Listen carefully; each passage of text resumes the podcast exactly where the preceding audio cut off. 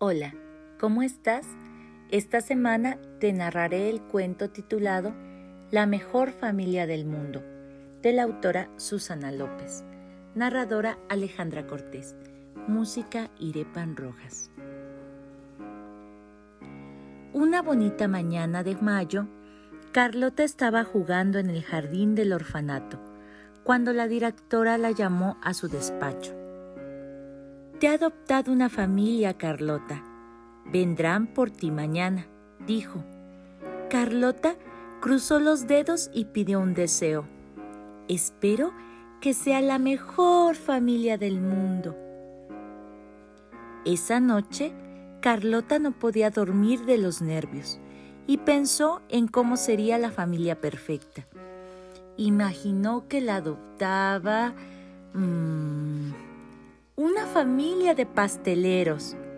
Si la adoptaba una familia de pasteleros, viviría en una pastelería. Podría pasar el día entre tartas, mantecadas, bollos y bombones, escribir mensajes de azúcar en las tartas y sorber el merengue de los pasteles de merengue. Tendría orejas de chocolate para desayunar, comer, merendar y cenar. Sin duda, la familia de pasteleros sería la mejor familia del mundo.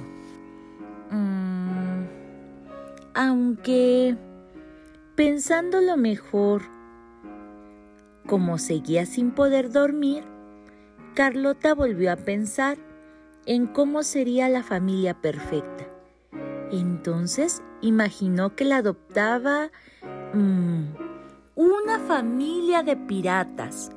Sí, la adoptaba una familia de piratas. Viviría en un barco pirata.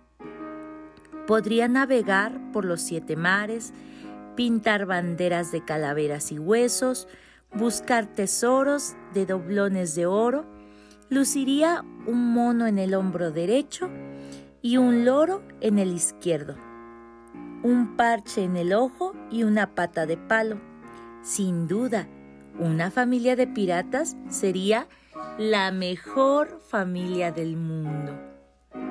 Aunque, pensándolo mejor, como aún no podía dormir, Carlota volvió a pensar en cómo sería la familia perfecta. Imaginó que la adoptaba una familia de domadores de tigres. Si la adoptaba una familia de domadores, Viviría en un circo. Podría pasar el día jugando con los tigres, rizar los bigotes de los cachorros y contar las rayas de su pelaje. Llevaría un tigre de bengala a la escuela para ser la más popular del recreo.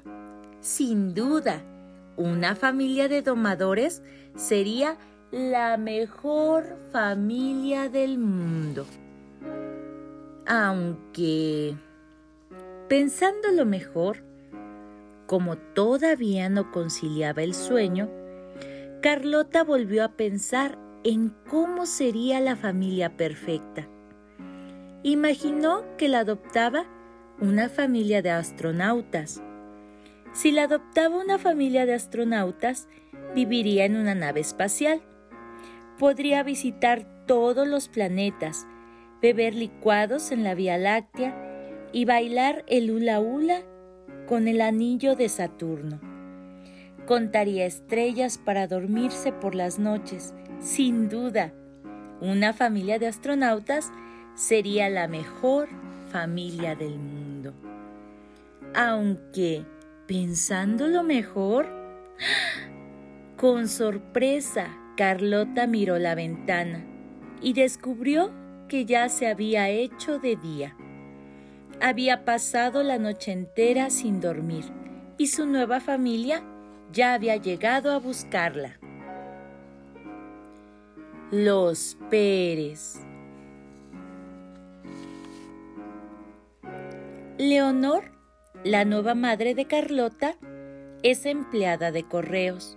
No es pastelera, pero todas las tardes, cuando vuelve del trabajo, le compra a Carlota una enorme oreja de chocolate para merendar.